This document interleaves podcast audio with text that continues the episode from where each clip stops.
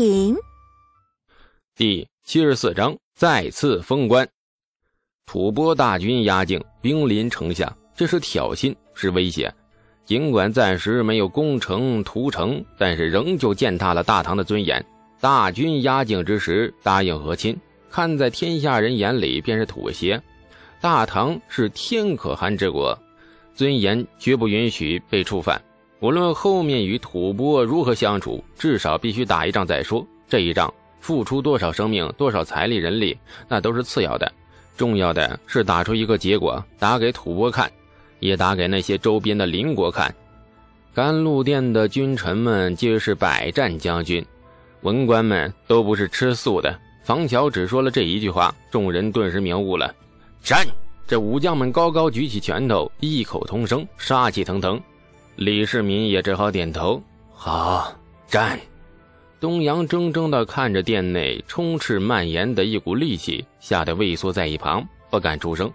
雷世民神情淡漠地下旨：指令侯君集为当弥道行军大总管，又领金大将军指施思礼为白兰道行军总管，左武卫将军牛进达为阔水道行军总管。右领军将军刘兰为桃河道行军总管，征召关中府兵五万，出征松州，将松赞干部小儿与朕拿下。众将皆抱拳领旨。这一次又没有抢到出战机会的程咬金张了张嘴，然而此刻群情激愤，况且圣旨已经下了，断难更改，只得悻悻地哼一声，耷拉着脑袋不出声了。李靖却是一副悠闲的模样。沈然一笑，眼睛是半合半睁，似老僧入定。贞观四年，李靖北击突厥，活擒了协力可汗，为大唐立下了不世之功。这个功劳太大了，大的令李靖承受不起，也令一向博怀能容的李世民产生了些许的不安。四个金光大字反复在他和李靖的脑海里闪现：功高震主。后来。御史大夫萧雨参奏了李靖北击突厥时纵容部署抢掠，借着这个平时根本拿不上台面的理由，李世民将李靖叫进宫，狠狠地谈了一次人生。李靖谈完后便懂了，哎呀，这从此闭门谢客，深居简出，绝不主动参与朝事军务。李世民也放心了，从此吃得下睡得着，是皆大欢喜，还是一家欢喜一家愁，那个人自知。众将领命，即将散去之时，李世民神情若有所思。那个太平村的李素，小小年纪，难得竟然有如此见地，可惜此子志不在朝堂。然则我大唐百废待兴之时，朕怎能眼见英才隐于野，而不为朕所用呢？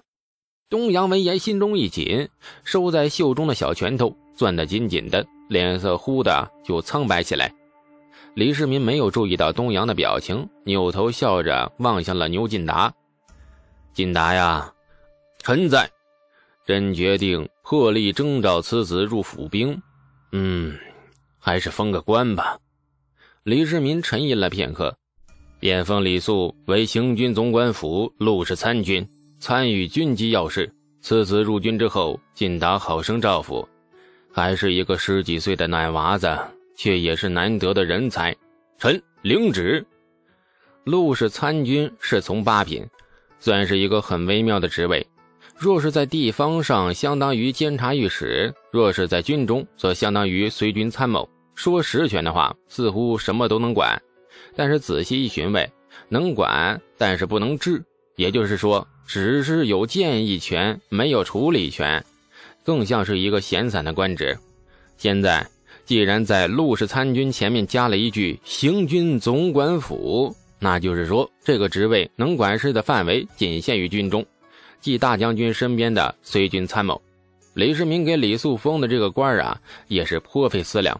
那官儿不大，却能够随时给牛进达出主意，两军交战非同儿戏。当然，也不能指望一个小娃子。能对这场战争起到什么惊天动地的作用？把李肃扔进军中，多少有点儿啊撒网捞鱼的味道。一网撒下去，能不能捞到鱼，看天意。重要的是李世民要表明了态度。作为皇帝，他绝不能容忍眼皮子底下的人才安逸的隐居乡野，而不能为他所用。原本脸色苍白的东阳，听到父皇如此任命之后，神情虽仍有几分恍然，却也比刚才好了许多。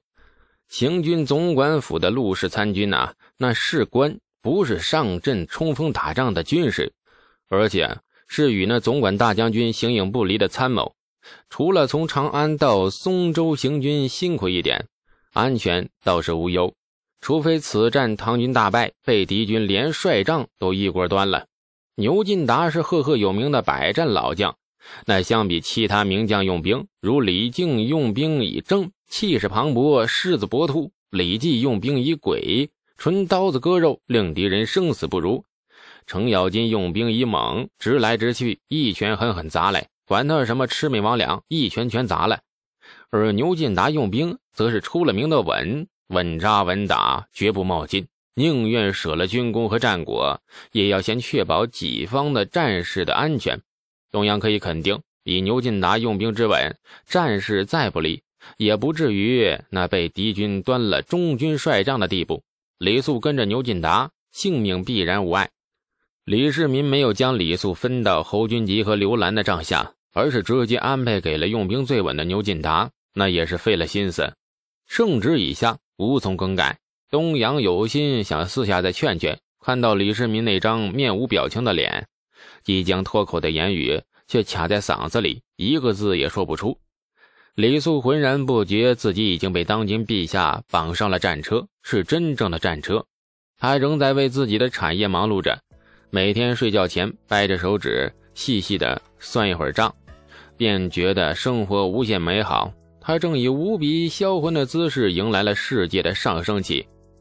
赵掌柜在长安县衙受的伤啊，差不多好了，请人做了一大块离谱的黑字的金底招牌，把李世民御笔亲题的礼记印书坊高高挂在了新店铺的门楣上。长安城里的文人们沸腾了，陛下亲笔题字啊，大唐建国以来从未有过的事这家店的掌柜到底什么来路啊？无数惊疑的目光里，礼记印书坊开业了。有了当今陛下的亲笔题字，文人们仿佛受到了鼓励似的，纷纷走进店内。印书坊重新开业第一天便生意兴隆啊！至于赚多少钱，李素左算右算之后，得出了一个很吃惊的结论：很多。这年头啊，有算筹，却是一片一片的竹片。李素怎么都不会用，是不是该发明算盘了？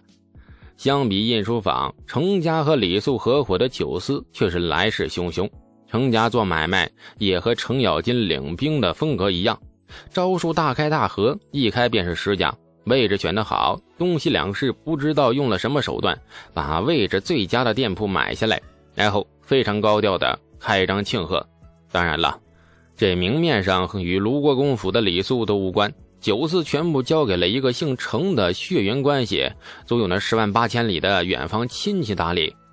五步倒的上市令长安城轰动了一阵。这年头，酒除了权贵喝了三乐江之外，平民百姓喝的基本上都是浊酒，是稻麦所酿，但是发酵不够充分。